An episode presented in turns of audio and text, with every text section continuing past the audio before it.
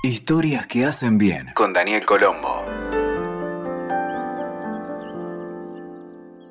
Un grupo de ranas viajaba por el bosque y de repente dos de ellas cayeron en un pozo profundo.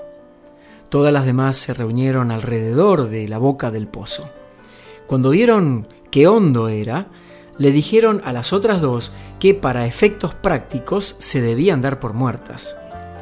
Las dos ranas no hicieron caso a los comentarios de sus amigas y siguieron tratando de saltar fuera del hoyo con todas sus fuerzas.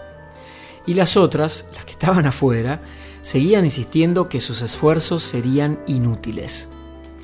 Finalmente, una de las ranas puso atención a lo que las demás decían y se rindió se desplomó en el fondo del pozo e inevitablemente murió.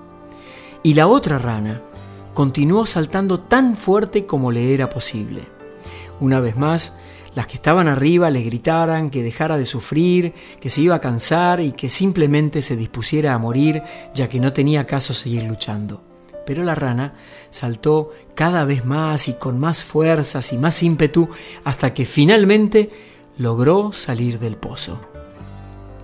Ya cuando estaba afuera, las otras le dijeron, nos da gusto que hayas logrado salir a pesar de lo que te gritábamos.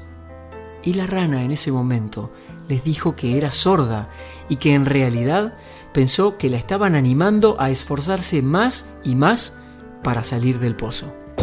Escuchaste Historias que hacen bien con Daniel Colombo. WeToker. Sumamos las partes.